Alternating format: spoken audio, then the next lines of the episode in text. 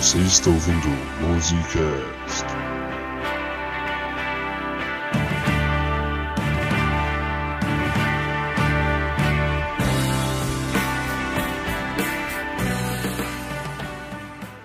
Asilo Roche Rola.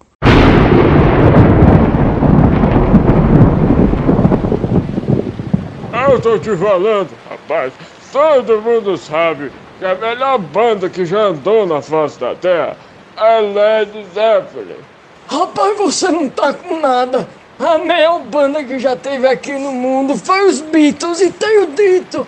Vocês dois não sabem de nada de música. Todos sabem que a melhor de todas elas é Rolling Stones. Beatles! Led Zeppelin. Rolling Stones. É, pa- peraí, peraí, peraí, ô seus velhos lazarento. Além de perder o controle da bunda, perder a cabeça, é? O que, que foi, Clemente? Não se mete. Ah, meu Deus, bicho feio, fica aí. Eu descobri um programa que o meu sobrinho me passou no Zip Zop. É um programa muito poeta de música. Eles vão saber responder isso aí. Mas programa de música? Mas que diabo é isso? Chama-se Musicast. Musicast? Rapaz, mas que, que diabo de programa de música é esse, Musicast?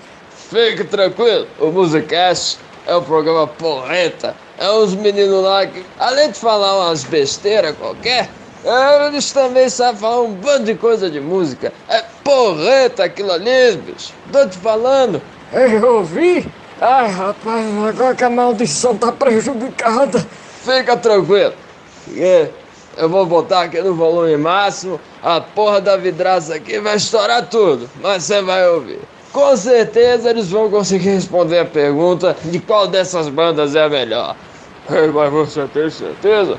Claro, você tá no Zip Zop? É verdade.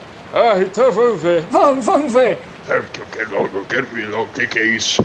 Senta, senta as bundas nessas cadeiras aí, seus bichos feios. Que eu vou ligar aqui o rádio. Ah, pera aí. Ah, pronto. Pronto aí. O menino da técnica não vai ter que levar tiro na bunda, não. Pode, sente aí, relaxe e aproveite.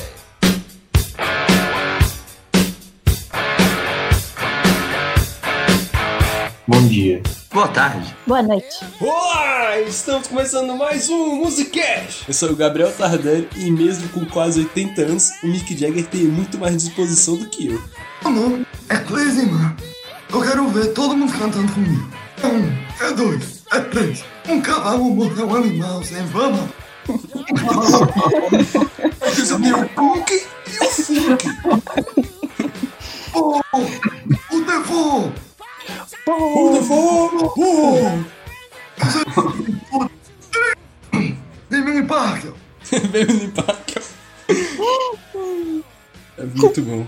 Eu sou Sheva Havat e essa é pra quem tem corpinho de 18, mas mentalidade de 80 anos. Ô, louco, todo mundo aqui, né? Todo mundo aqui. E eu sabia que eu ia encontrar um grupo pra me encaixar. eu sou o Eduardo Michelucci e a piada sou eu. Piadas Nossa, que existencialismo. que existencialista. Vai ter existencialismo ainda nesse programa. Vai ter, eu garanto. Tá, beleza. Eu sei. Não, já foi, já valeu essa piada, já valeu. O convidado de hoje é um elfo, veio direto de Valfenda, é o segundo homem mais bonito do mundo, só perde pro Roberto Lousada. E é um chamariz de pessoas tão bonito que ele é. Além de tudo, foi ele que fez solutinho na dramatização do episódio do, dos Mamonas Assassinos. É o Eduardo Michelnucci. E hoje nós estamos aqui para relembrar de bandas dos anos 60, 70 e 80 que estão em atividade até hoje, os verdadeiros vovôs do rock and roll. Então vamos para esse papo que vai estar muito bom. E-mails.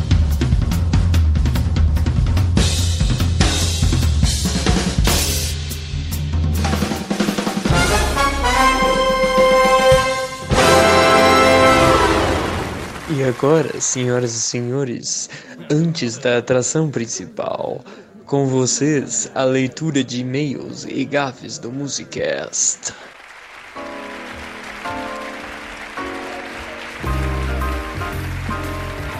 E aí, Bruno, tudo beleza? Não, mas vamos. Brincadeira. Mas aí, como foi o seu Halloween? Foi excelente, maravilhoso. Ainda mais com o último episódio do Musicast. Uhum, depois a gente ainda assistiu aquele filme Bruxa de Blair, tudo delicinha. Cara, naquele dia ainda por cima eu tava sozinho em casa. Pô, eu também tava, cara. Ou seja, Pois é, depois eu tive que assistir lá um episódio de Bob Esponja pra conseguir dormir em paz. eu acabei com o meu estoque aqui de fraldas geriátricas. Pois é. Galera, lembrando, se vocês gostam bastante do podcast, do Musicast, compartilhem aí com seus amigos, façam uma corrente aí, compartilhe com cinco pessoas que você conhece, aí que você acha que vão se interessar pelo podcast. E, enfim, dá essa força pra gente se você realmente gosta do conteúdo, que a meta continua, hein? Pois é, o ano já tá acabando, né? Já estamos em novembro. Natal tá chegando. Natal tá chegando, o Peru já tá ficando assado. Daqui a pouco já é Natal e vocês nem perceberam. Vai chegar o bom velhinho, É. vai deletar o Musicast. Vai levar o Musicast pro Polo Norte aí, pô. Mas então, compartilha aí, pessoal, dá força pra gente. E se você não quiser ouvir a leitura de e-mail, você pode pular diretamente para. 12 e 7. Ah, então simbora pra esses e-mails aí. Bora lá. O primeiro e-mail é de um Henrique Pedro. Hum, curioso. O que será? Ele diz o seguinte: E aí, rapaz, Rapaz. antes de qualquer coisa, vou comentar um pequeno detalhe. Quando vocês citaram os integrantes do Clube dos 27, faltou um dos mais icônicos, Jim Morrison. Aquele que já botou o Away de Petrópolis pra sacudir o esqueleto. Mas eu os perdoo. Ó, já vamos que parar é? aqui. Já vamos parar por aqui. Creuzebeck, relembre a gente quem foi o primeiro cara que eu falei dessa lista. Acho que é válido a gente dizer alguns nomes aqui, né? Da lista, pra quem nunca ouviu falar. São muitos. Jim Morrison, Jimi Hendrix, Jim Morrison. Jim Morrison. Cara, é o primeiro que eu falei, tu falou que eu não falei, Pedrão. atenção difusa, essa é. juventude, tá? Ainda por cima vem falar, eu os perdoo. Atenta porra nenhuma, bro. Ai, a gente que tem que te perdoar por fazer essa gafe dentro da gafe. Ridículo. Mas enfim, o que é realmente importante é atender ao chamado do Bruno, que clamou pela minha sabedoria quando vocês comentavam a suposta morte do Paul McCartney. Eu conheci essa teoria por meio de um vídeo do Pablo Peixoto. Talvez você o conheçam pelo programa Quatro Coisas. Foi desse cara que eu recomendei um vídeo pro Tardelli sobre a suposta. Ah, esse cara, aquele lá do, do Kurt Cobain. Isso, exatamente. Ah, tá. Eu não levei muita fé nesse cara não, mas tudo bem. É, nem eu, mas enfim. Nesse vídeo, ele comenta várias indicações da morte do Paul que marcam presença em toda a carreira dos Beatles. Por mais que algumas sejam meio forçadas, como não podiam deixar de ser, a maioria é inegavelmente real. Olha aí. Daí depende de cada um acreditar, eu acho que era isso, que isso era uma grande pegadinha, ou que de fato o baixista morreu e as piadas são fruto do descontentamento da banda com a substituição do amigo. Um apelo a esta versão é o início de brigas entre Paul e John, que eram tão amigos antes. Enfim, são muitas as pistas e vocês vão ter que assistir ao vídeo. Tipo, são muitas mesmo, e poucas são descartáveis. Por isso, só vou complementar duas que vocês comentaram. Na capa do Sargento Pimenta, ou seja, no funeral de McCartney, há um baixo de canhoto ao lado do caixão. Porém, esse baixo só tem três cordas ao invés de quatro. Um dos quatro Beatles estava faltando. Já na capa do Abbey Road, o Paul McCartney é o único descalço. Vocês citaram essa só para ficar zoando depois, dizendo que isso não tem nada a ver com nada. Na Inglaterra, os mortos são enterrados descalços, cabeções. Essa informação faz toda a diferença. Pois é, eu tinha falado que tinha alguma coisa a ver ele estar descalço, mas eu não sabia. Pois é. Essa eu também sabia. Eu ainda acho que o John Lennon fez isso só pra zoar com o pessoal. O pessoal pensar que o realmente o Paul tinha morrido. Exatamente. E tem aquela evidência que eu falei, que é justamente do paperback writer, do dente dele que tá meio rachado. Então, É, Eles nem iam rachar o dente do Sósia só pra parecer que ele tava realmente acidentado, né? pois é. Ou será que iriam? Mas, Mas, então enfim. vamos pro, vamos pro próximo e-mail. Que é do corriqueiro Roberto Lousado. Mito. Olá pessoal, meu nome é Roberto Lozado e eu tenho um pedido pro Sr. Tardelli. O bonitão disse que via de espírito direto e não contou nenhuma história. Conta aí uma história dessas pra gente. Não. Now the world don't move to the beat of just one drum. What might be right for you? Não vai contar, não. É, sacanagem, sacanagem. Eu, eu vou contar uma. Se preparem, audiência. Bem, eu nunca conheci nenhum dos meus bisavós, né? Mas na casa da, dos meus avós por parte de mãe, tem sempre um monte de retratos sobre dos meus bisavós.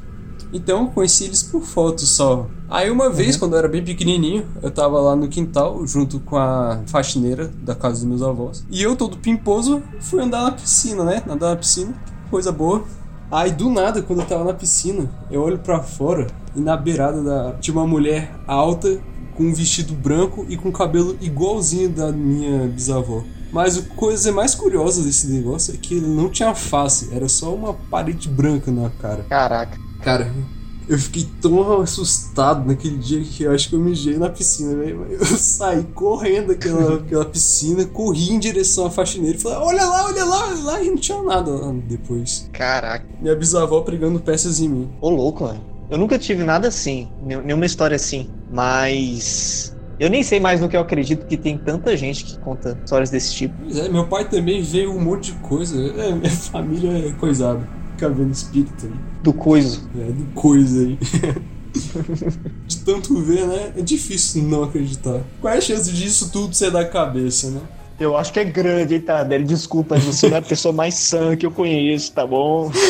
Desculpa. Sacanagem. Sacanagem. Pois é. Mas é isso aí. É, vamos pra esse episódio de Vovôs do Rock que vai estar muito bom.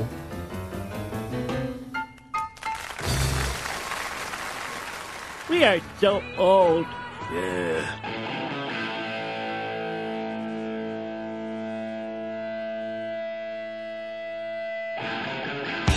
Vovôs do Rock, por onde começar?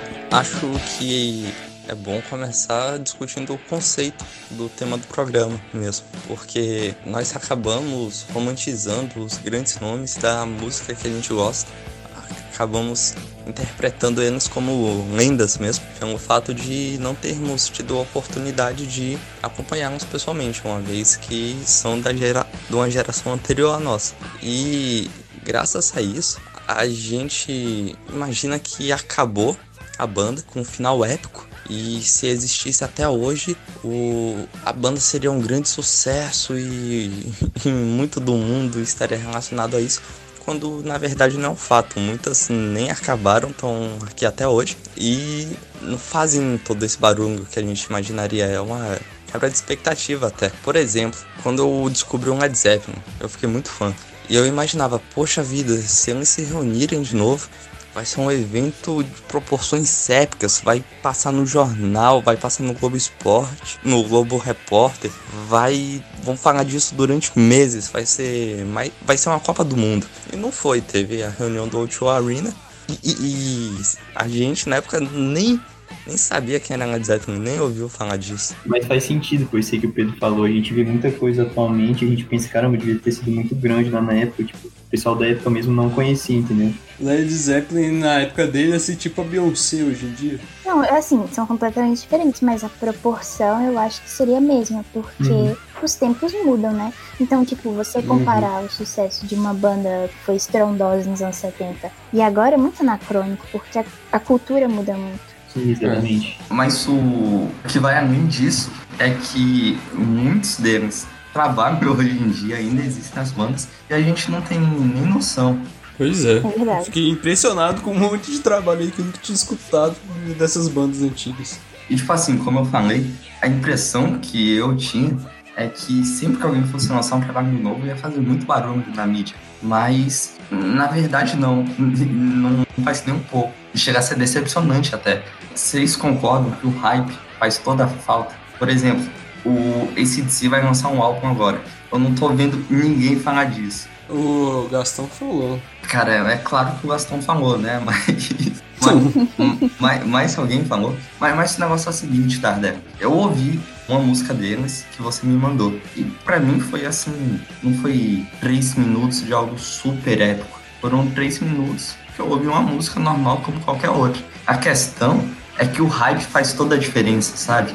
Não é como se fosse o Nerdcast RPG, que eu tivesse passado um ano esperando. Nossa, vai sair um, um álbum do ACDC. Eu tivesse amigos esperando comigo também para criar um sentimento de fraternidade. Mas até que tá tendo um hype considerável. O vídeo deles no, no YouTube já tá com 9.4 milhões de visualizações. Vamos ser sinceros, esse DC vai ser esse álbum vai ser mais do mesmo, né? Não tem motivo para ficar muito ansioso. Se fosse qualquer um, cara. Não, mas é, se for, imagina se fosse um álbum novo do Led Zeppelin, a gente estaria maluco aqui. Ou não, cara. É, tipo assim, o hype, o hype das pessoas faz toda a diferença. Imagina, foi lançado o Presents. O álbum tá no envelope marrom e tem estatuazinhas espalhadas no mundo todo. Todo mundo fala disso, sabe? Você vai pra escola e fala com seus amigos, ah, vamos comprar o álbum do Led Zeppelin. Hoje em dia. É, porque os tempos mudaram, né, Pedro? Não tem como comparar uma coisa com a outra. Não tem como. Mas, tipo, eu concordo. Perdeu um pouco, assim, esse sentimento, assim, tipo, do pessoal ficar animado, assim, se juntar. Não tem mais. Eu acho que a grande questão também é como a forma de consumir música mudou de lá pra cá. Porque nos anos 70, 80 e pra trás fazia muito mais sentido você estar ansioso por um álbum, porque essa era a principal forma que você tinha. Você tinha que comprar aquilo e você muito provavelmente ouvir todas as músicas, porque foi algo que você gastou dinheiro diretamente e queria aproveitar ao máximo. É, era um momento, era tipo assistir um filme. Você tinha que comprar, colocar na sua vitrola pra escutar. Ou ligar no rádio e esperar, pelo amor de Deus, toca essa música. Hoje, escutar música Hoje é banal. é- é muito fácil, Você né? tá no seu bolso. Você literalmente tinha a experiência de consumir aquela música e comprar literalmente aquela ideia que as pessoas estavam vendendo por meio de composição em letra. Hoje em É. dia, por mais que algumas pessoas ainda escolham essa forma, tipo, parar pra ouvir o álbum inteiro, a maioria vai ouvir uma música que foi lançada no YouTube, no Spotify, em outra plataforma de streaming. Não tô dizendo que isso é ruim necessariamente, são formas só diferentes, porque o mundo mudou muito. É, são outras mentalidades. né? É, e eu acho que a falta do Uhum. hype, digamos assim, pro álbum, mesmo de bandas muito famosas, seja por isso. Eu dou toda a razão pra vocês, mas eu acho triste. É triste. É, outra coisa é que o pessoal vai morrer, né? Já começou a morrer esse pessoal que a gente gosta tanto. Eu lembro que ano passado, o Ginger Baker, que é o baterista do Cream, morreu. Um dia depois que eu assisti o Heaven Level sobre o Cream. Caramba. Foi a primeira vez que na minha vida eu acho que eu, que eu fiquei meio chateado, assim, com a morte de um famoso. Ah, isso aconteceu comigo quando o Bowie morreu, foi tenso. É isso aí, né? Eu, eu só vai morrer e a vida. V- É. Vamos falar dele assim, então, antes de se morrer. Vamos falar dos que ainda sobreviveram. Imortalizados pela música.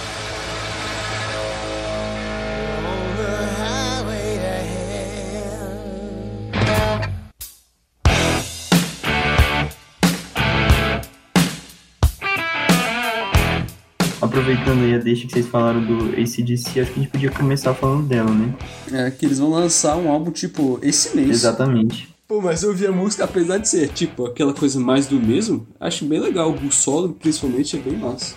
Não, sim, é legal o fato deles estarem, tipo, existirem há tanto tempo, né? Estarem ativos há tanto tempo e ainda estão lançando coisa nova, né? Tem muito artista que lançou, tipo, três álbuns aí, ficou famoso e é isso. Acabou o Uhum. trabalho deles. E esse álbum, como o. O Back in Black foi uma homenagem ao Bon Scott. Esse vai ser uma homenagem ao Malcolm Young, Aí. que morreu recentemente, né? Acho que morreu em 2017. Ele tinha demência e o Parkinson. Exatamente. Então a banda foi formada em 1973 em Sydney, né? Justamente pelos irmãos Malcolm e Angus Young, né? Eles tiveram várias músicas de sucesso, tipo Highway to Hell, é, Back in Black. É, a mais famosa disparada deles é High to Hell. Além do Malcolm já ter ido, teve uma época aí que o Brian Johnson quase saiu porque ele tava ficando surdo. Acho que a banda não vai durar muito mais não. Acho que eles fizeram esse álbum só pra homenagear o Malcolm, sabe? Uhum. Entendi. E quando exatamente que vai sair o álbum? Acho que dia 13. É. Ok. Caraca, 15 álbuns. Caraca, muita coisa. Não, desde a década de 70 pra cá, cara, não é tanto assim se você for parar pra pensar. Não, os caras têm quase é muito 50 anos de banda, 15 álbuns, não é tanto assim. Para pra pensar, Mas- o Led Zeppelin, em 9 anos, lançaram 10, 9 álbuns.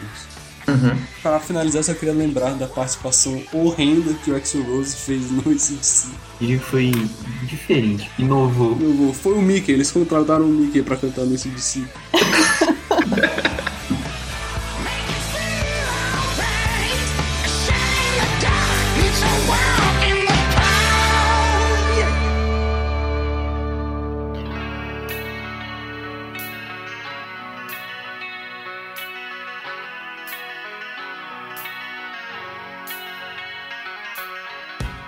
N' Roses. Essa banda que está na estrada desde 1985. Já deveria ter parado há muito tempo. E que esteja na estrada desde 1985, claro que com muitas idas e voltas e atos, novas formações. E o que é mais importante da gente falar? Boa parte dessa turnê é revivendo os antigos êxitos, né, da época dourada do Guns. o último álbum, de gente- último álbum bom deles foi em 91. Já deveria ter acabado há muito tempo. Contado. Não, eu adoro muito a, a época dourada deles, porque de, The Spaghetti Incident e The Chinese Democracy é muito ruim. Você sabia que existia esse álbum, The Spaghetti Incident? Chinese Demons. O álbum mais caro nunca lançado, mas sendo lançado. A gente pode recorrer como se fosse um mini documentário de por que, que essa coisa desse álbum demorou tanto. E tem umas histórias muito engraçadas que só poderiam acontecer com o Exo. Só, ponto. É, tá, Chinese Democracy, um álbum polêmico. O que, que vocês acham? Tardelli eu sei que acha uma merda. Qual que é o nome do álbum? Chinese, Democracy. Democracia Chinesa? É, legal, né? Como assim? Isso existe? 2008. Já nem existe, né? Democracia chinesa. Elas estão fake news no título Mas, mas, do álbum. gente, Chinese Democracy, vocês têm que pegar a sutileza. É uma ironia pra criticar as pessoas que falavam que o Guns era uma banda ditatorial do Exo, que ele era o ditador do Guns N' Roses. Cara, isso é profundo. Eu não conseguiria pensar nisso. Não tenho tanto conhecimento sobre a banda. Mas eu achei muito genial. Você fala que não existe, cara, mas todo partido assim, comunistão da Ásia é partido comunista é, do povo, alguma coisa assim. Comunista não. Sim, é República Democrática do, da Coreia do Norte. Democrático. É, eu nunca ouvi o álbum. Então, minha opinião é a mesma do Pedro. Não sou capaz de opinar. Esse daí não foi o único álbum que o é, Slash não participou? Não foi isso? Eu acho que sim. Eu não tenho certeza se o Slash participou do The Spaghetti Incident, eu não tenho certeza. Mas do Chinese ele não participa, não. Quem participa é o Buckethead. É. Nossa, brabo também. Mas enfim, 2008 a gente tem a data mais recente de lançamento de músicas novas que estavam prometidas desde os anos 90, pra gente ter noção. Então, assim, durante um período, o álbum, o rascunho dele foi chamado de alguma coisa anos 2000. Eu, eu realmente esqueci o primeiro termo, mas era tipo algo em referência à virada do milênio, porque achavam que ia sair de 99 pra 2000. Demorou só oito anos, né?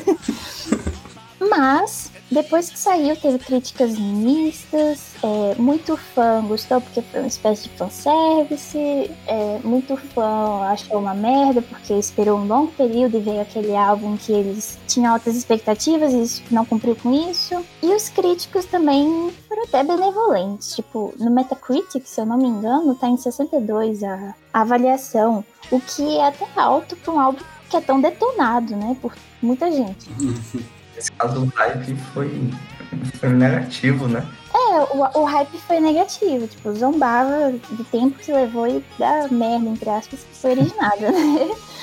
Mas assim, pessoalmente, eu acho que não é um álbum tão ruim assim. Tipo, Não é bom, claro, você compara com o trabalho anterior do Guns, não é bom, beleza.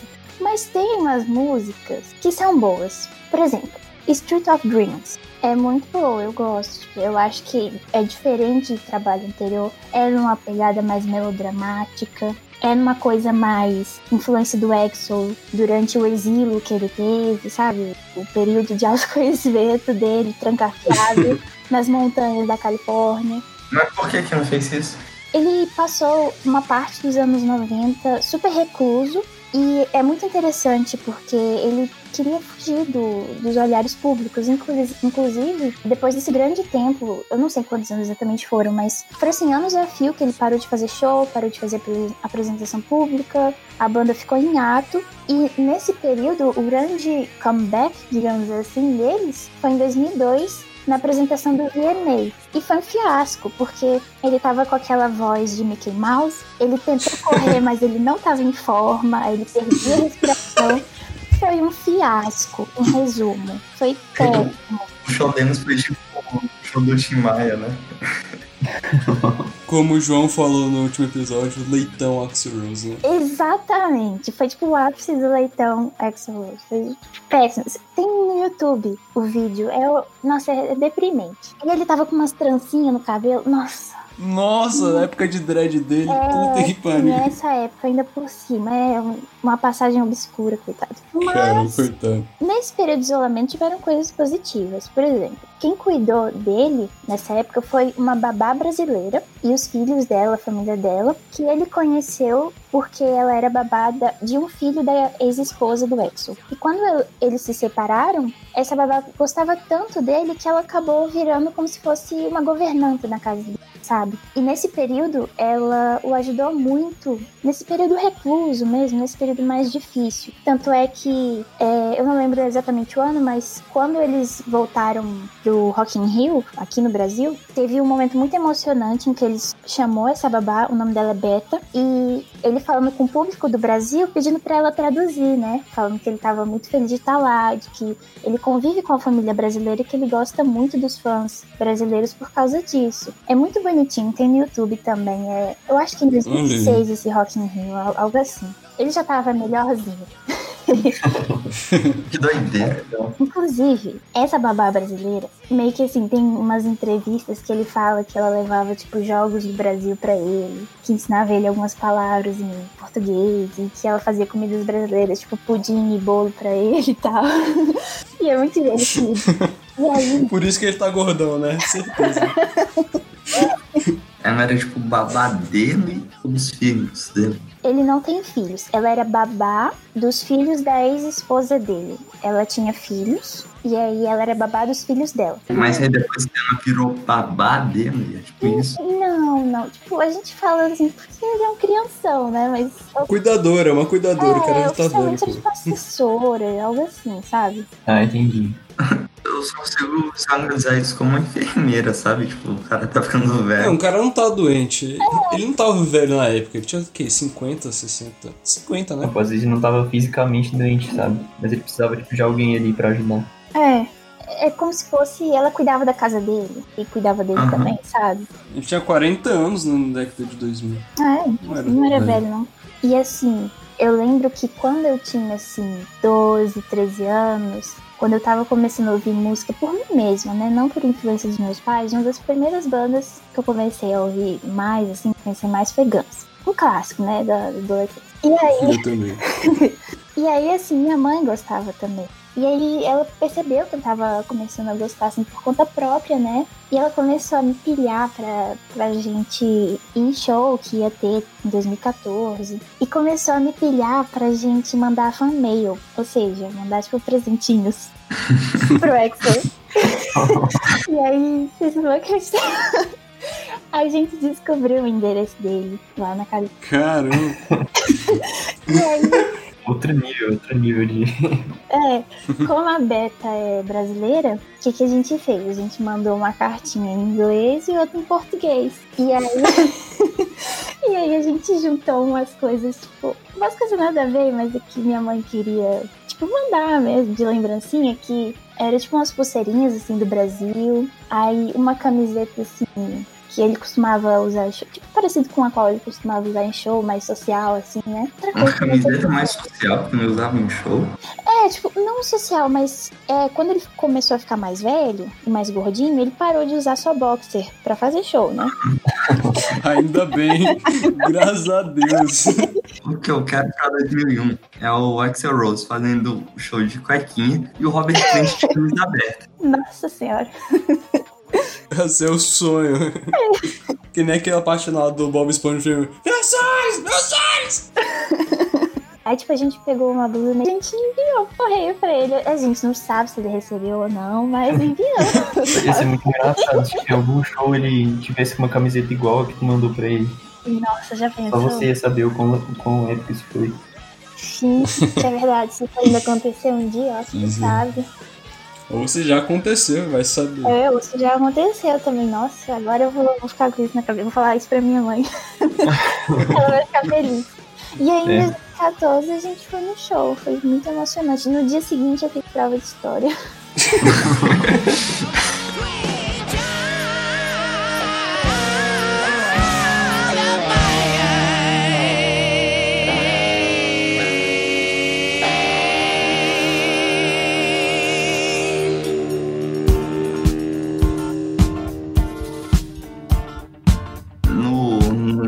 lugar, né? No estádio Mané Garrincha, teve o show do Guns e o show do Rogério. Eu quero falar desse show do Rogério. Primeiro, que o Roger Waters e o Paul McCartney são exceção, na minha opinião, são exceção do que eu disse no começo. Realmente, os shows que eles fazem são algo que o pessoal empolga mesmo e vale a pena. Eu lembro que foi um hype meio que de um ano pra esse show que ele fez em Brasília. E eu, eu ficava perplexo, porque ao invés de espalhar pela cidade uma foto dele com um baixo fânico, imponente, né? Era baixista do Pink Floyd. Ele botou a foto com a guitarrinha lá, todo vira-casaca.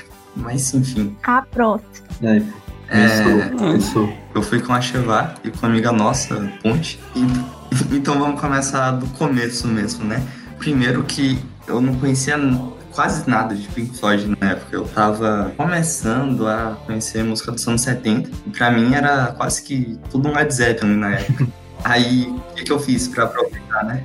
Eu assisti o Heavy Metal todinho no final de semana, antes do show, pra conhecer a história do Pink Floyd. E deu certo. Eu consegui aproveitar bastante. A gente chegou lá, a gente se encontrou, ficou muito empolgados. E eu fui só com a roupa no corpo, né? Preparação zero.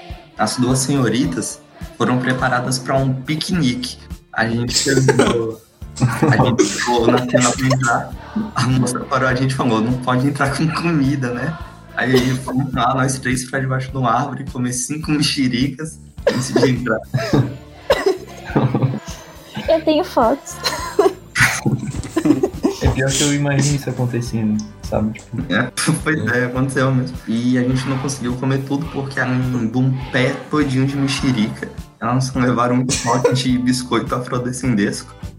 A gente não, que a gente não conseguiu comer tudo e a gente já ficou pra, pra dentro do Mané Garrincha. Aí nesse show do Roger Waters eu fui com uma expectativa interessante, porque foi logo depois do show em São Paulo.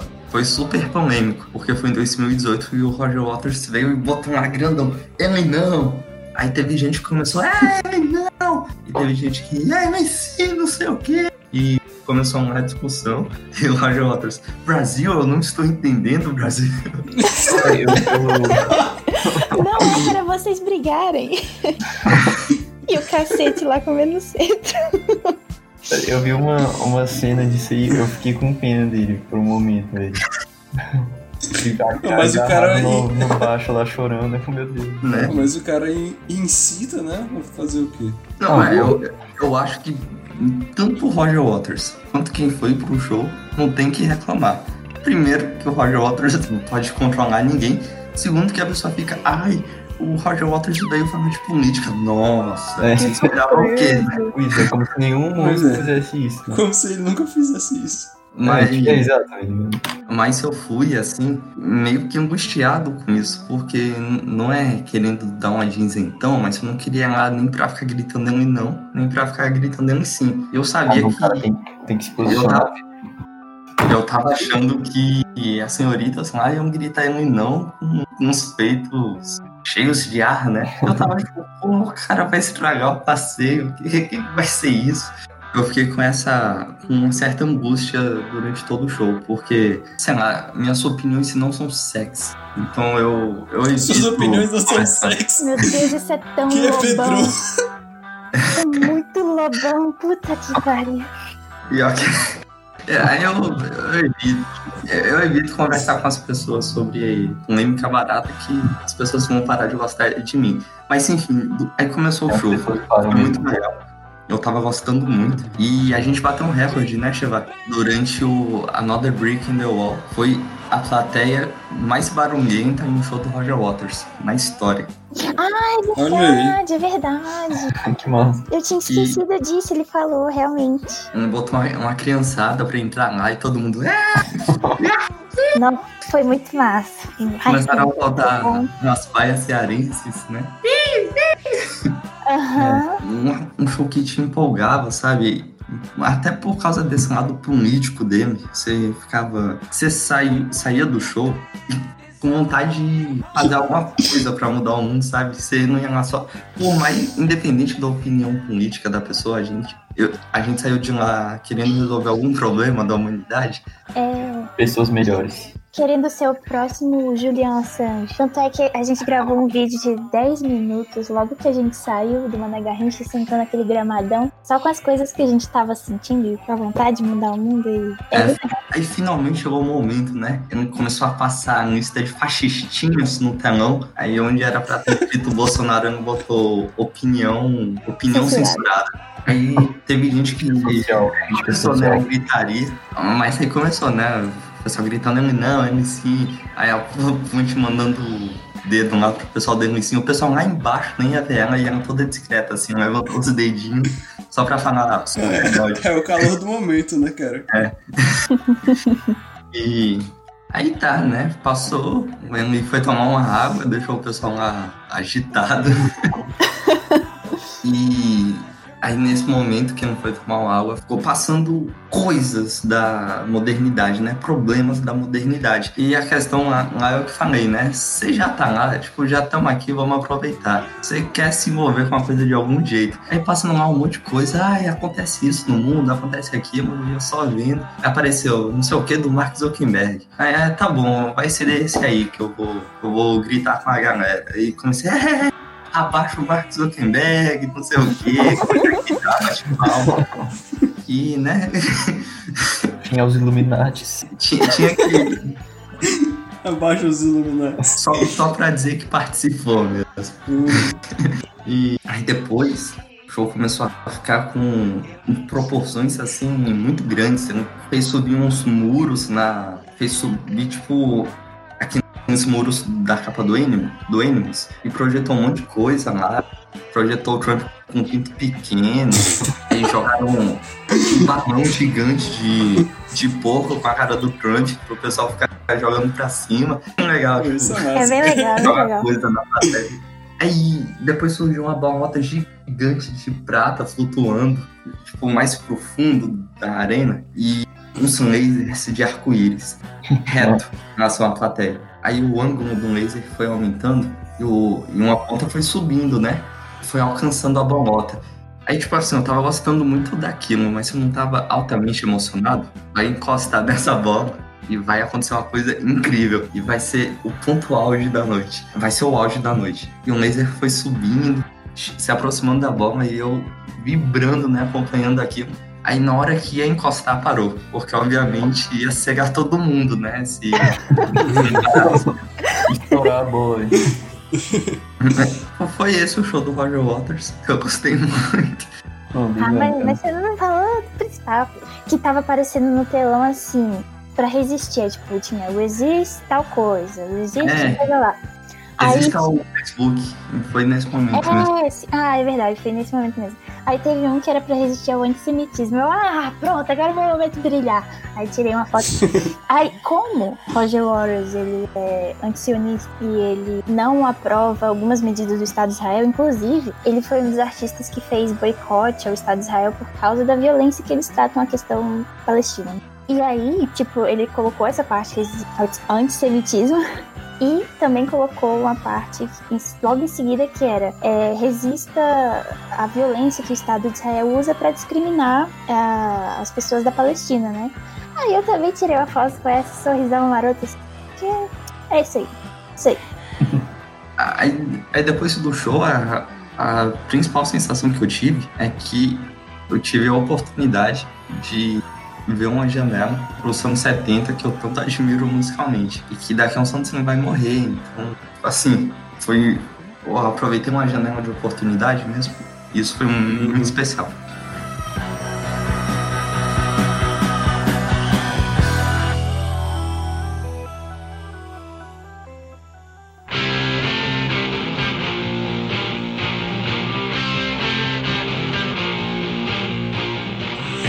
Vou trazer uma banda aqui que eu gosto muito, é muito pouco conhecida. Tem uma música que eu acho que vocês vão conhecer, que é o Slade. Vocês conhecem Slade? Não, cara.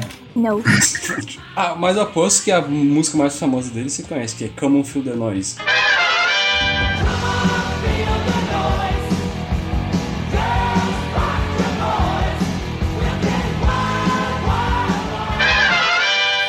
Essa banda aí, que tem o vocalista, que é o Nori Holder, que parece o Willy Wonka original. E o guitarrista Dave Hill é muito bom, que o cara tem calvície, aí a franja dele é mó estranha. O cara calvo com franja. Que incrível. É, pesquisei a foto dele de antigamente, é muito engraçado. Não, eu, eu consigo imaginar. Os caras estão aí desde 64. O último álbum que eles lançaram foi em 2013, que é o álbum Every Day. E eles têm umas músicas muito boas. Tipo, eu fico encabulado porque eles não são conhecidos. As músicas deles são muito boas. Só tem essa mais famosa dele, que é Como Fuder Nós, e nem foi famosa por causa deles, foi famosa por causa da versão que fizeram, que é da Quiet Warriors. Então é muito triste. E eu quero trazer aqui que toda vez que eu falar de Slade eu tenho que falar isso, que é a cópia do riff de uma música deles que o Dire Straits fez no Money for Nothing. Que eu tenho ranço até hoje, porque o riff é igual. É só isso que eu queria desabafar. É. Kreuzebeck coloca aí a comparação de Money for Nothing com Look Up Your Daughters.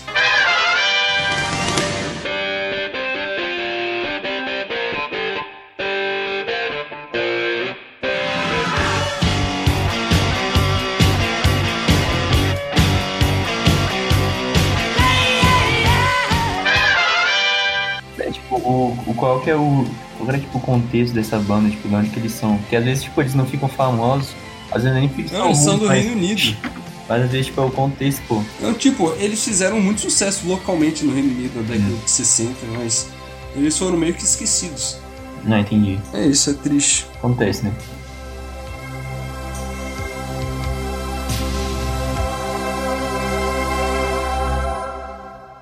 We are so old. Yeah.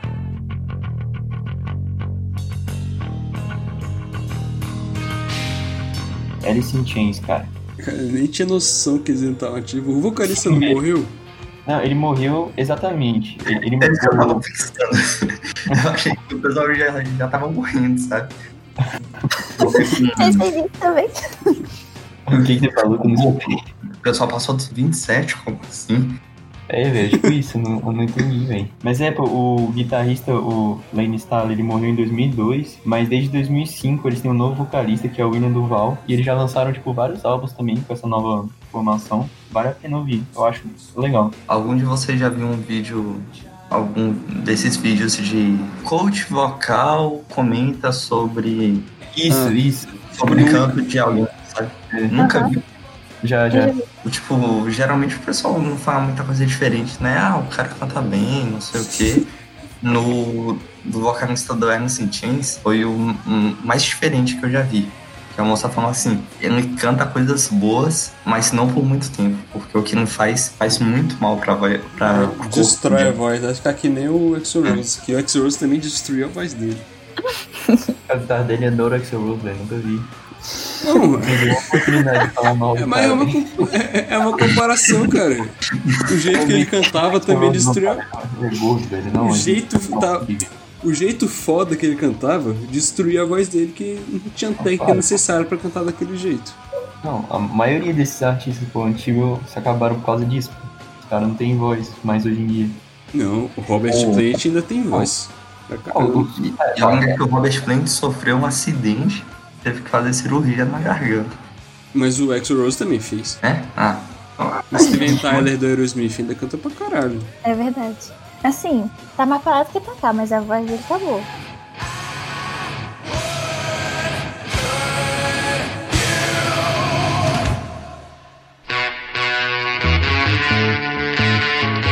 É, a, a próxima banda que eu vou trazer aqui são os Rolling Stones. São literalmente vovôs. Eles fazem música desde 1962. Os meus pais nem eram nascidos. É, é. Os caras, os caras são imortais também, vou ficar aí pra sempre. É bizarro pensar nisso, parar pra pensar nisso, né? E o motivo que eu trouxe eles aqui é que não só eles estão ativos, fazendo turnê, shows, enfim, como eles lançaram um material novo em abril, é, quando ainda estava no início do isolamento mais brabo aqui no Brasil, que é, é a música chamada Living in a Ghost Town. Essa música foi escrita ano passado, 2019. Mas, conforme o coronavírus invadiu assim o mundo, eles meio que modificaram alguns pontos da letra para se adequar mais a essa nova situação de isolamento, distanciamento social, etc e tal. E aí essa música foi finalizada em abril, foi lançada no Spotify como single dia 23 de abril. Quando saiu, o Spotify me deu meio que uma notificação e eu fiquei assim, oxi, velhos ainda estão lançando música? Que isso? Eu fiquei assim, realmente surpresa, porque eu pensava que era uma banda tipo Aerosmith, que não lança porra nenhuma, só fica cantando as mesmas músicas por de 60 anos. Só existe cantando a mesma coisa. É, eu, eu jurava que era. Né? É fãs, me desculpa. Não queiram minha cabeça, mas tipo, eu pensava que, que ia ser mais mesmo. Uhum. E além dessa música, eles também lançaram uma que eles gravaram na década de 70 com Jimmy Page, que é Scarlett. Lançaram também esse ano. Muito foda essa música. Olha só, essa É. eu não ouvi, não. Duas coisas. O primeiro é isso que você falou de receber notificação de banda, assim. Tem tudo a ver com esse episódio. E acontece o tempo todo comigo, sabe? Tipo, Aham. fulaninho lançou um álbum novo. Aí eu vejo, nossa. sim, sim. Aí, Caraca. Ainda tão vivos, porra. eu nunca escuto. Eu nunca escuto, Bob. Mas eu escutei porque eu fiquei assim, legitimamente surpresa, sabe? E, e aí eu vi o título, aí eu pensei, ah, pronto, agora todo músico vai fazer um álbum conceitual sobre alienação e solidão durante a pandemia. mas, mas até que a musiquinha é boa, tipo assim, quem escutou vale a pena escutar. Assim, eu achei que a crítica foi benévola demais. Porque assim, as pessoas é, ficaram falando, assim, crítica especializada, eu digo, né? Uhum. Em sua maioria recebeu bem e falou, tipo, ah, porque eles precisam trazer algo de novo, como se fosse um blues rock suave. É, esses caras do né? É, e que te- teve uma, uma review que eu achei bem interessante, que basicamente, a grosso modo, o cara falou assim, que eles conseguem encontrar um meio termo entre a nostalgia dos baby boomers, né, o pessoal dos anos 70, dessa Uhum. juventude antiga, e o pessoal mais jovem, digamos assim. Eu não achei que ia ser tanta coisa assim, não. Tipo, a música é boa, é, mas não é essa Coca-Cola toda pra mim, pessoalmente. Não é uma música marcante, né? É, mas eu achei bem legal eles abordarem o tema do jeito que eles abordaram, né? Por mais que não seja tão único assim. Mas imagino os Rolling Stones tocando I Can Get No Satisfaction há 60 anos. caras não Caraca. aguentar escutar aquele riff. Deve escutar o riff, eu vou me matar, não aguento mais. Não aguento mais. Deve ser triste. Eu só lembro da, da aula do Betão, cara, falando. Aí os caras vão lá pra Cuba e falar, I can get no. É. Mas os caras devem ouvir aquele pam pam, os caras já entram em pânico. Eu, 60 anos a mesma música. flashback de. Flashback do Vietnã. Exatamente, flashback de veterano do Vietnã. Pior que os caras estão sem isso já. Teve um, uma live bem grande nesse ano que participou um monte de gente. Participou com o McCartney, o. Tá, não lembro o nome do cara. Participou Depois com o fala aqueles que estão senis, hein? Ela tá senil, mas eu não lembro porquê. Qual é o nome daquele cara cego que a gente descobriu que não é cego de verdade? Steve Wonder. É. part- Só que, tipo assim, eles não estavam nem aí. O baterista tocou bateria que nem eu, sabe? Fez uma bateria de almofada e ficou batucando. Nossa, é verdade. Eu vi você, não foi? Sim. E, Nossa, foi, foi bem pai, mano. pô, cara, pelo menos finge que você tá tocando de verdade. Né? Ai, ai.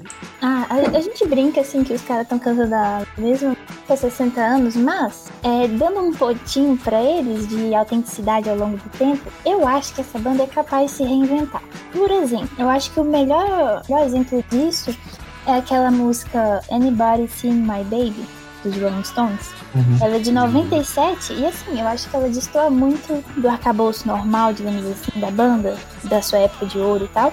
E ainda assim é uma coisa que conseguiu certa popularidade, tipo, se encaixou nas novas formas de música contemporânea, digamos assim, da época. E eu não sei se ela chegou a hitar, não sei se chegou a virar um hit, mas tipo assim, é, fez muito sucesso, sabe? E era uma coisa bem diferente.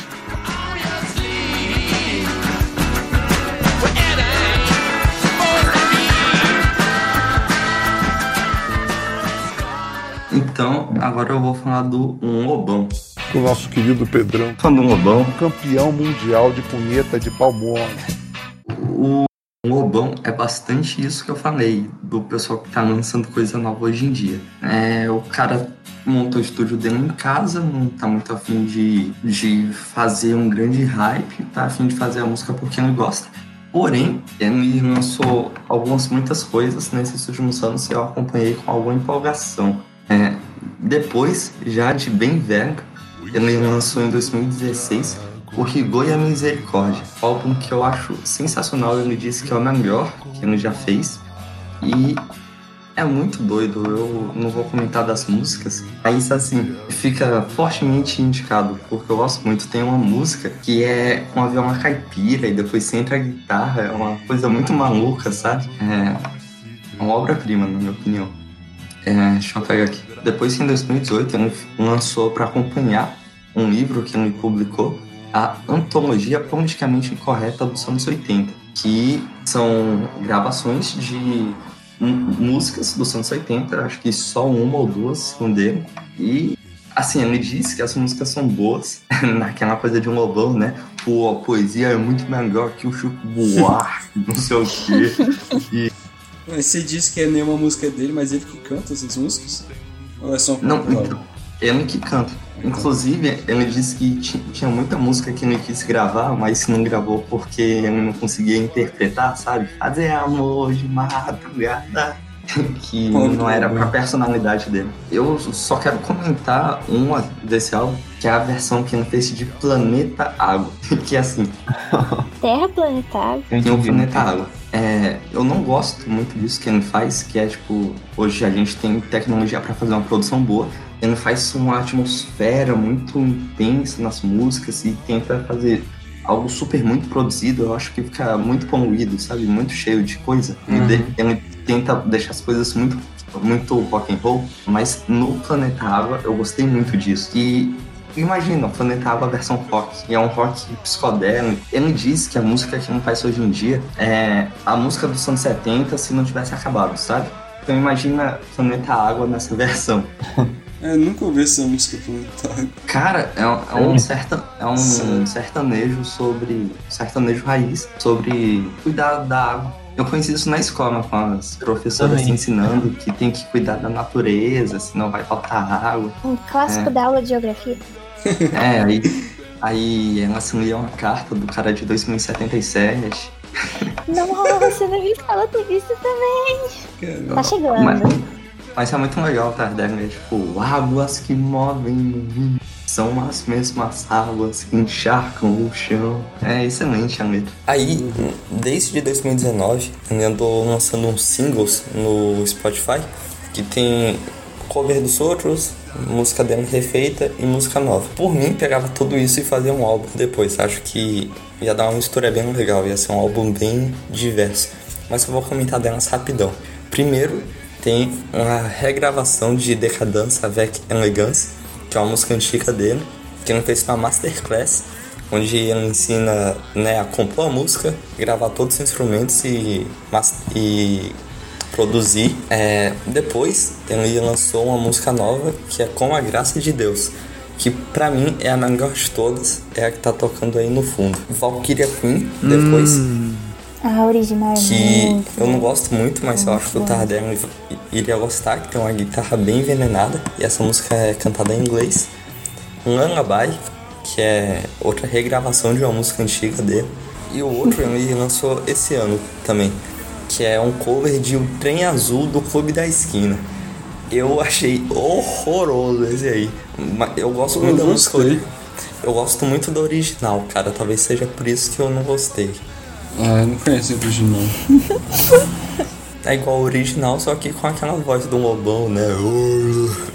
Pô, então, então outro deve ser muito bem, bem, bem melhor. Tem outro cover, que é a BR-03, que é uma música sobre racismo. E o último que foi lançado é Canteiros, que é a música do Fagner, né? Que é muito legal. Essa eu gostei bastante da versão dele. E no final ele canta É pau, é pedra, é o fim do caminho. Que o Fagner também canta, né?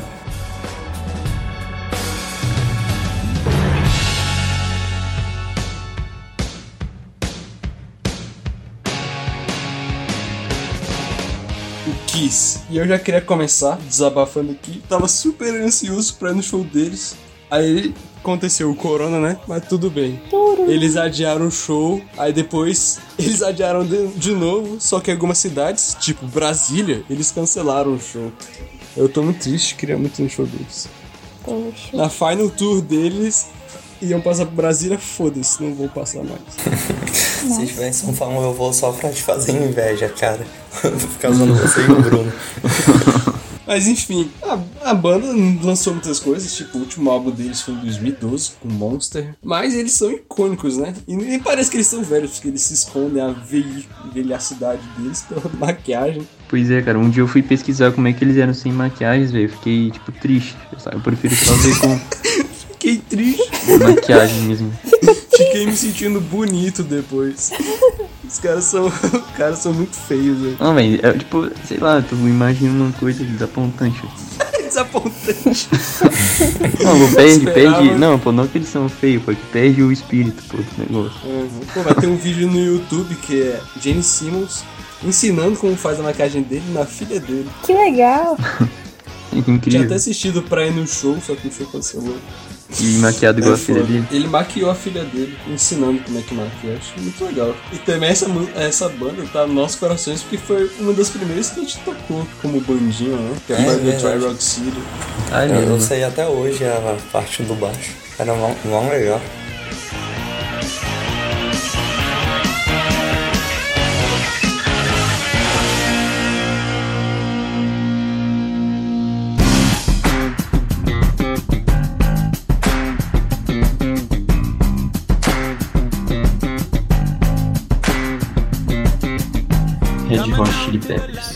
Lançaram um álbum em 2016, né? Getaway. Tem um monte de música famosa, cara. Eu fiquei surpreso com esse álbum. Sim, esse álbum é muito bom. Tem, tem a mais famosa que é o Dark Necessities, né? E, Sim. e, e esse foi alguma coisa, fez muito barulho. Pô, E o que eu acho mais legal, tipo, do, do Red Hot é que você pode ouvir uma música, tipo, tu nunca ouviu na vida, tu consegue identificar que é deles, entendeu? Só... A marca registrada deles é bem marcante. É, tipo, eu não entendo. Você... E, e eles estão tão ativos que estão voltando com é frustrante. Frouxinho. É, É pois isso. é. É, ele, ele já tinha voltado, né?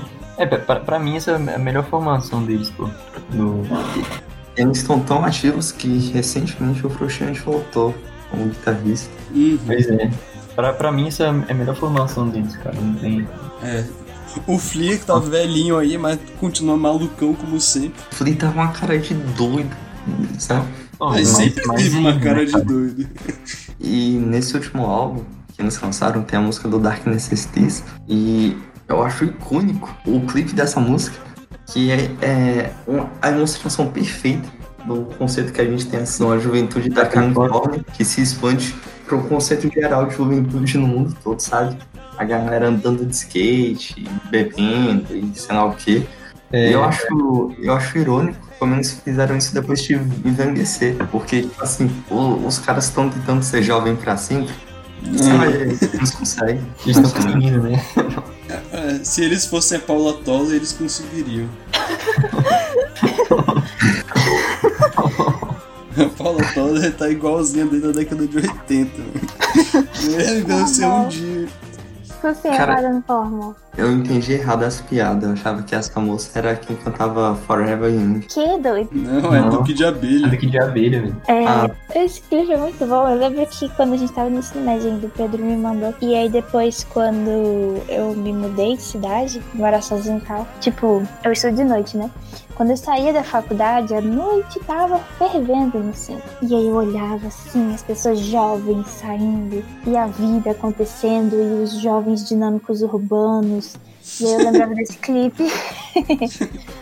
Era legal. E eles estão tão ativos que, sei lá, em 2016, eles fizeram um show numa pirâmide do Egito. Vocês sabiam disso? Caraca. Caramba! Isso é um feito. Isso é um feito ímpar, né? Que massa. Sim, tem, tem o show todinho no YouTube, se alguém se interessar. Eles Qual é fizeram um show, eu não lembro qual foi, pô, durante o furacão, os caras cantando lá. Já, já viu isso? Socorro. Tempestade acontecendo, eles cantando lá. Ah, tem uma música que eu acho muito boa, que é tipo, ao mesmo tempo que ela é melancólica, ela é perfeita pra ouvir pra viagem, que é Scar Tissue. Eu acho essa música muito sensacional. É, sim, é muito boa. É verdade. Sim, Eu- Eles estão viajando. É, no clipe eles estão viajando, o Frustiante tá tocando lá uma guitarra toda destruída, é muito bom. Sim, a gui- guitarra sem corda, né? É quebrado, o braço também tá quebrado. Ele faz lá o solo com o slider, tipo uma guitarra toda fodida lá, é muito bom. É, é, é tudo incrível, né? Incrível.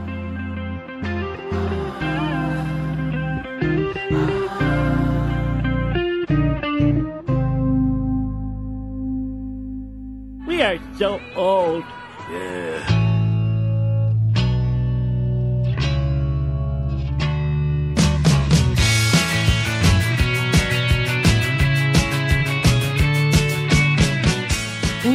Fechar, eu peguei uma banda que, quando você para pra pensar, você pensa, ah, não deve ser tão velha assim, não. Mas ela começou em 1978, é The Cure. Esse aí os caras são velho pra caralho, né? E você pode ver que o vocalista lá ele já tá bem acabadão, né? É, e se eu não me engano, o vocalista é o único que continua, né? Tipo, dos originais, né? Se eu não me engano, sim. Tipo, eu, eu não sei se, se o baixista continua agora, mas quase certeza que é só ele mesmo. E tipo assim, quando a gente pensa em The Cure, a gente já pensa logo anos 80, anos 90, porque foi a fase de maior sucesso comercial mesmo dessa banda e foi a fase em que os seus hits mais famosos foram lançados, em que essa estética mais pós-punk, mais gótica, estava na sua ascensão, mas desde 1978 a banda já estava em atividade. Inclusive, foi em 2018 que ela foi introduzida ao Hall da Fama do Rock and Roll, juntamente com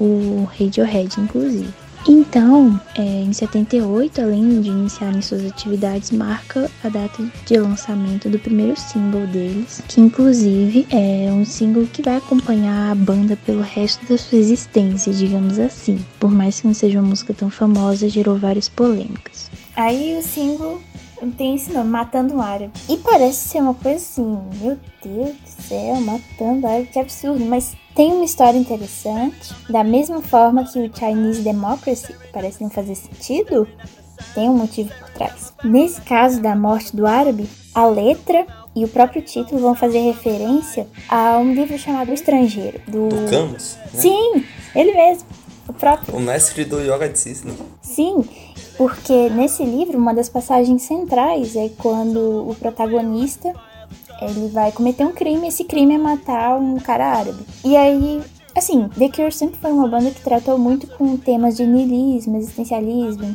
mais uma pegada mais gótica, digamos assim, né? Uhum. E aí, essa música é um grande exemplo disso, porque é um livro bem existencialista e essa música vai reverberar isso. Só que aí, por que que ela reapareceu na história da banda ao longo do tempo? Porque durante alguns conflitos no Oriente Médio, como a guerra no Golfo e vários conflitos no Iraque, várias pessoas ressuscitaram, digamos assim, essa música com uma visão antissemita contra os árabes de lá. E aí o que rolava é que a banda, tipo, desprezando isso, porque eles queriam passar a imagem contrária, eles já chegaram a mudar o nome, mudar a hora do refrão, tirar a palavra Arab pra outra pessoa, tipo um termo mais neutro. E aí foi meio que uma dor de cabeça pra eles, assim, até mais pra frente na carreira. E outra coisa que a gente já falou brevemente que eu achei interessante é que pesquisando assim, só pesquisando eu descobri que eles Dizem que estão terminando um novo trabalho original, que querem lançar um álbum, é, assim que foi feito durante a pandemia agora,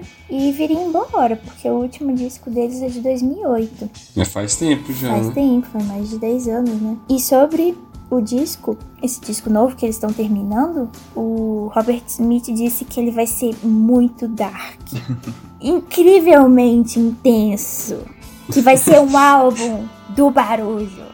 E eu fiquei, Eu uau! tô imaginando a tiazinha medo. cantando a- com essa música da... Aí eu fiquei com altas expectativas agora.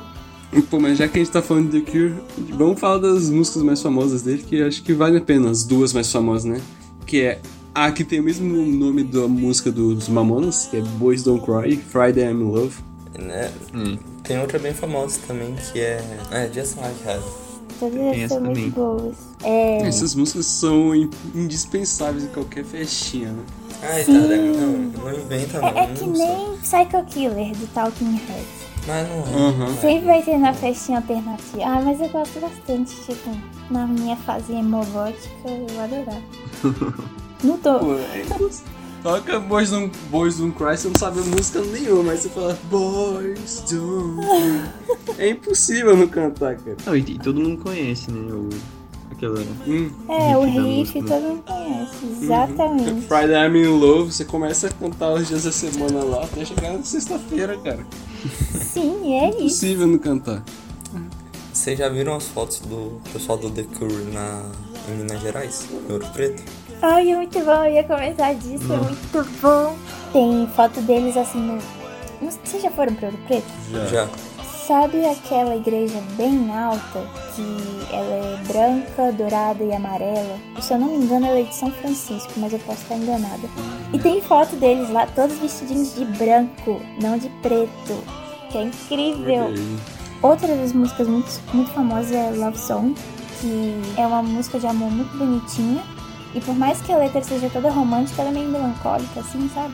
E aí um dia desses eu tava nas internets, aí eu vi que essa música, o Robert Smith, ele fez como se fosse um presente. Eu não me lembro se era presente de aniversário, se era presente de aniversário de namoro, algo nesse sentido pra esposa dele. E eles, é, e eles estão juntos desde que ele, ele tinha 14 anos. Olha que história de amor. É, e eles estão juntos até hoje. E assim, eles começaram. Ele, ele se apaixonou por ela, melhor dizendo, com 14 anos, quando ele fez dupla com ela numa aula de teatro. Que legal. E aí Love Song foi justamente uma canção de amor pra ela. E esse amor perdurou. Bonito. Quantas pessoas não fantasiaram isso, né? Não Na é? vida. E, E, o cara e a tia muito. Zona conseguiu. Ah, o, o cara de fato se casou com a, com a parceira da festinha junina, que não conheceu com 14 anos. Sim. Pois é.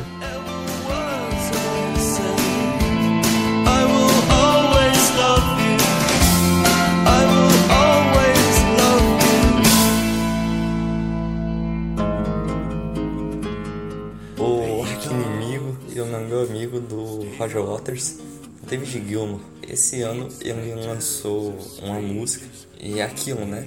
Foi lançada. O cara do Pink Floyd lançou uma música e não fez barulho nenhum aí na mídia, mas eu acho interessante comentar porque é o cara do Pink Floyd lançando uma música e foi com a participação da filha dele, a Rosemary Gilmore. Alguém já viu uma foto dessa menina? Não. Não. Pesqui... Pesquisem aí que chega a ser Qual que é o nome? É Rosemary Gilmore. Chega a ser emocionante de tão parecida que ela é, de tão parecida que ela é com o David Jorge. Caramba! Caramba, é muito parecida. Pô, pior que é mesmo, né? Parece que o David Gilmour teve uma filha com ele mesmo. É, ele se duplicou, é isso. Aí tem essa música que ele lançou esse ano. O nome é Yes I Have Ghosts. Então, depois de muito tempo, vamos ter uma análise musical. Kowalski, analysis. A música fala sobre os fantasmas dele, e como ele disse no refrão, nem todos estão mortos, né? A impressão que eu tenho é que é uma música sobre toda a vida dele, que ele entendeu que já tá velhaco, né? E, inevitavelmente, eu penso na relação dele com Roger Waters, com o Nick, com o Sid Barrett e com o Rick Wright, que morreu, né? Ou seja, né, eu considero que é uma música sobre o Pink Floyd e um pouco mais de outras coisas da vida do David Gilmour. Hum, já começa assim. Chegou chegando que o calor do sol permaneceu durante a noite, pela noite. Isso, é bonito de se dizer, né? Porque assim, eu fico pensando, ah, Roger Waters se achava tal porque ele construía todas as letras mais cabeça do Pink Floyd. Mas o David Gilmour, ele consegue colocar um sentimento nas letras que eu acho tão bonito. E, Uhum. e essa aqui é um exemplo disso também. Eu concordo com o Pedrão, que eu acho que de modo geral parece ser assim sobre a história de uma pessoa que já viveu muita coisa, que já deixou muitos amigos pra trás, já perdeu muitos conhecidos, tá chegando naquela idade em que tem, assim, a morte tá mais. Claro que a morte sempre tá perto de todo mundo, né? Mas tá, tá mais como uma certeza, mais reafirmada ainda por causa da idade avançada e tal. E aí eu senti isso que o Pedrão falou, e eu senti também uma coisa que eu achei muito ambivalente, que é tipo, é aquela coisa que ele fala, sim, eu tenho fantasmas, mas nem todos estão mortos. Então, Pra mim, ao mesmo tempo ele aceita que todas essas pessoas se foram, que esses momentos passaram, que tudo na vida é muito passageiro, mas ainda assim uma parte disso vai permanecer nele, ou então uma parte disso vai estar mal resolvida por um grande período de tempo. E aí eu gostei de- dessa dupla interpretação que ele dá com essa. Tipo, ele brinca com essa coisa de vida e morte. Porque, por exemplo, um fantasma. O que é um fantasma? É uma coisa no meio entre vivo e morto. Porque você tá morto pressupõe que você nunca mais vai aparecer, ninguém nunca mais vai te ver, só memória. Mas o fantasma é uma coisa que. Que tá no meio entre a morte e a vida, porque é uma manifestação que não é uma pessoa viva, mas também não é a ausência de vida de uma pessoa morta, sabe? Uhum. Isso é massa demais música.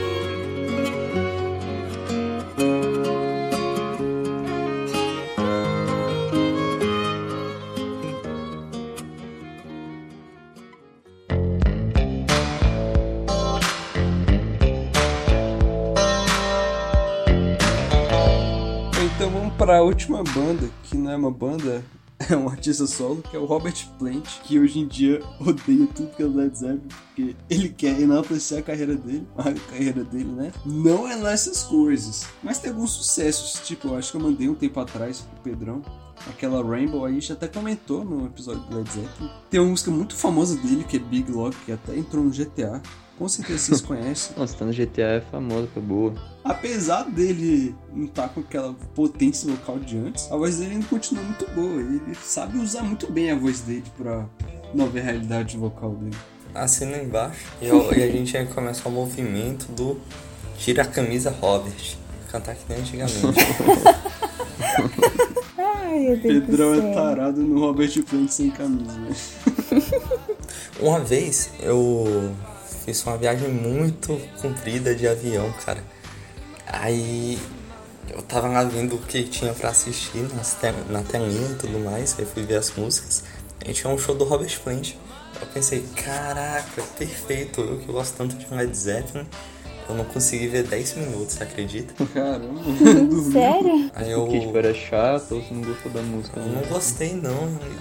Eu, eu achei, eu achei meio ruim. Aí eu fui ver o show do Phoenix. Mas em geral eu gosto da, da carreira nova dele. As coisas que ele escreveu com o Jimmy Page excluindo o John Paul Jones. Coitado do John Paul Jones, esqueci. E ele não era velho nessa época, mas tem uma que eu acho excelente da carreira solo dele, que é o cover de Sea of Love. Essa é muito boa, eu gosto dessa. Quando me vê assim, carreira solo do Robert Plant, uma das coisas que eu lembro nem a música dele em si, que vou, vou confessar que eu nunca parei pra escutar. Só alguma música ou outra que chegou pra mim, tipo o Sea of Love, que é, é muito boa a versão dele, inclusive. Mas o que me vem à mente é ele comentando o cenário do rock atual do ponto de vista de uma lenda viva, né? Que ele é. E aí ele foi comentar sobre o Greta Van Fleet, que é aquela banda Eu ia falar disso, tá? que é aquela banda que meio que dá um revival de rock dos anos 70, mais especificamente Led Zeppelin. Tipo, muitas pessoas falam que é uma banda cover, entre aspas, de Uhum. Led Zeppelin, porque seria uma cópia. Assim, o que o Robert Plant falou, ele exaltou a, a sonoridade da banda no geral, e ele classificou o vocalista como um jovem cantor de bela voz. E ainda falou assim: Eu odeio ele. O cara pegou emprestado a voz de alguém que eu conheço muito bem. Não, tadinho. a, a voz do Robert Plant não é aquele balão de gás ainda, não. o que, que vocês acham do Greta Van Fleet? Eu acho meio eu gosto bastante. mas Eu gosto, eu gosto. eu acho ok. É, o primeiro álbum deles eu gostei.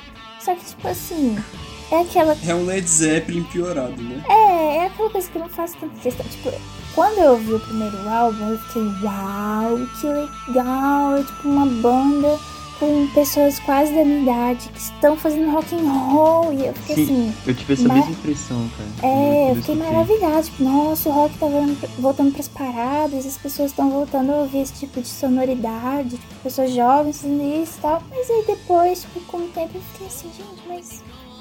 Sei lá. Tá faltando alguma coisa, sabe? Tipo, aí eu gosto, mas não, não sinto.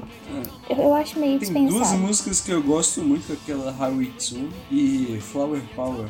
Muito boa. É muito boa. Pô, antes eles estavam normais, agora eles espirocaram. Tipo assim, tão zoados pra caramba o história deles. Acho que eles estão tipo, num lado não legal. Também eles lançaram um single recentemente, cara, achei uma bosta. Sinceramente. É muito ruim. Eles estão tentando se desvencilhar da, da relação com o Led Zeppelin, só que tá ficando muito ruim. Sim. Porque eu acho que, tipo, boa parte da imagem deles é ser o Led Zeppelin do século XXI, né? Tipo, Uhum. a- até a Uhum. própria estética deles é muito vintage, é muito, olha só, nós somos uma banda, poderia muito bem ser, ser uma banda que estava abrindo para os grandes nomes da música nos anos 70. Uhum. Cara, eu eu tenho essa mesma impressão, Sheila. Mesmo... Não é? Mas tem Ah, uma coisa, eles são parecidos com a vitrine do Led Zeppelin, né? As músicas deles são muito How More Love, que é o que é assim, o que é mais famoso do Led Zeppelin, mas pessoalmente é o que eu menos gosto do Led Zeppelin. O Greta Van Fleet não é parecido com o Led Zeppelin, é parecido com uma coisa bem seleta do Led Zeppelin. É tipo as músicas mais famosas, você quer dizer. É. Mas tipo, se vocês forem ver, tem um monte de banda famosa assim que já foram alguma, alguma época comparada com Led Zeppelin, né? É, o Rush O foi Rush é. comparado, né? O Rush era um Led Zeppelin canadense. Uhum. Eles conseguiram se separar de uma forma muito boa. né? Que aquele primeiro álbum é bem Led Zeppelin. É, tem a história do Rush que a primeira vez que tocaram uma música deles na rádio foi. tipo assim, a radialista precisava ir no banheiro, aí tinha música de banheiro, que é música comprida pra dar tempo da pessoa fazer o que tem que fazer. Aí ela viu lá Working Man, 7 minutos. Aí botou e foi ao banheiro. Aí o pessoal começou a ligar pra rádio. Caraca, Led Zeppelin lançou uma música nova, que inédito, me passa isso aí. Olha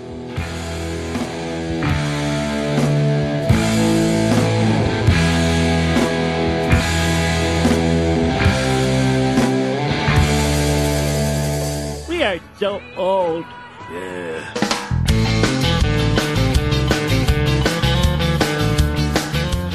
A gente que a gente já falou no meio do programa, mas fazer a menção rosa do novo álbum do Paul McCartney, que é o Flaming Pie, que ele lançou esse ano. Ele falou, quarentena, não tem nada pra fazer, vou fazer um álbum novo. E lançou esse álbum aí. E o Tio também, né, lançou um- umas músicas, né, também. O incrível do YouTube é que eles estão com a mesma formação, tipo Exato, assim, da década de 80. Exatamente. Ó, tipo, eles são. Eles que eles são adolescentes, né? Porque os caras tão juntos. Pensei em Plebe Hood. Tipo, Isso. eu não sei se agora, eu posso até estar falando besteira, porque eu não sei se agora, 2020, eles estão em atividade, mas em 2019 eu fui num show deles. E assim, eles estavam lançando um álbum. Mas, na real mesmo, eles estavam abrindo pro Paralamas. Aí o Club Hood tava fazendo meio que um show pra mostrar o novo álbum que eles tinham feito. Eu não lembro o nome do álbum, mas assim. Nem eles devem lembrar. o que já diz muito a respeito. Mas assim, o que mais me chamou a atenção é que eles estavam. Um dos motivos do show era divulgar o novo álbum. Porém, a maioria das músicas que tocou era do álbum deles, O Concreto Já Rachou, que é o álbum clássico deles dos anos 80. Uhum. Então, assim. É o novo álbum Peru no Múltiplo. né? É. Mas o show foi muito bom. Que massa. Também tem outra banda brasileira que tá até aí hoje. Fica tocando lá no programa do Danilo Gentili, né? O Traje a Rigor. Ah, é Verdade, cara. Verdade. Nossa. A única música que eu conheço deles é aquele Vamos invadir sua praia, mas tá valendo, né? Tá valendo. Nossa, cara, eu, eu gosto muito de O Traje a Rigor. E recentemente eu descobri uma música deles que eu me identifiquei monstruosamente. O nome é Preguiça. É, citar o, o refrão aqui pra vocês. Eu tenho uma preguiça gigantesca, gigante pela própria natureza. É esse o refrão. E os versos são tipo, eu tenho preguiça de trabalhar, preguiça de levantar, de estudar, de me informar. E, tipo, eu me identifiquei demais quando eu escutei. Aí, aí o final é sensacional, é, é a essência do terceiro ano, Tardé. Que ele fala assim, é, mas se for pra jogar bola, me chama que eu vou. Ai, ai. Sepultura tá aí, o Bruno não tá aí pra falar dela, né? Mas se tivesse, acho que ele ia falar também. Tem, acho que tem Radiohead aí, que, que a Cheva falou uma hora.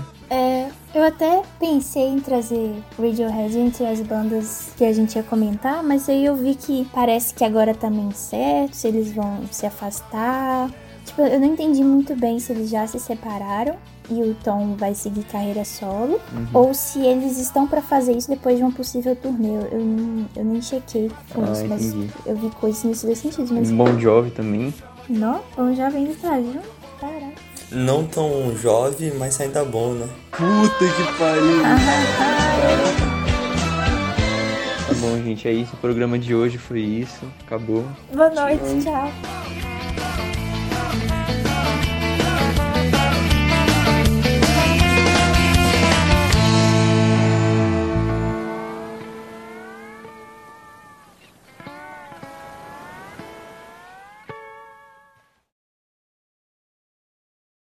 Ele parece com aquele velhinho nervoso do meme. Nossa, parece muito aquele velhinho do meme. Quando manda meme, eu só lembro dele. Antes eu pensava que era ele, o cara do meme. Ai, ai. Será que já mandaram um meme pra ele? Eu acho assim a filha dele. Pai, olha o senhor aqui. Cara, parece mesmo. Ah, mas, mas a análise.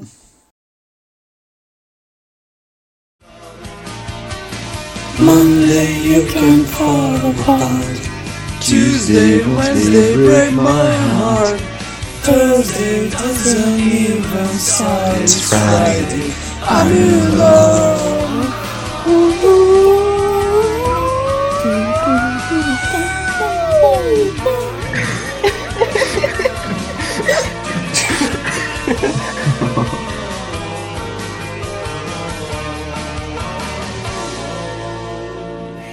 É isso aí. Acabou, então acabou, acabou o programa.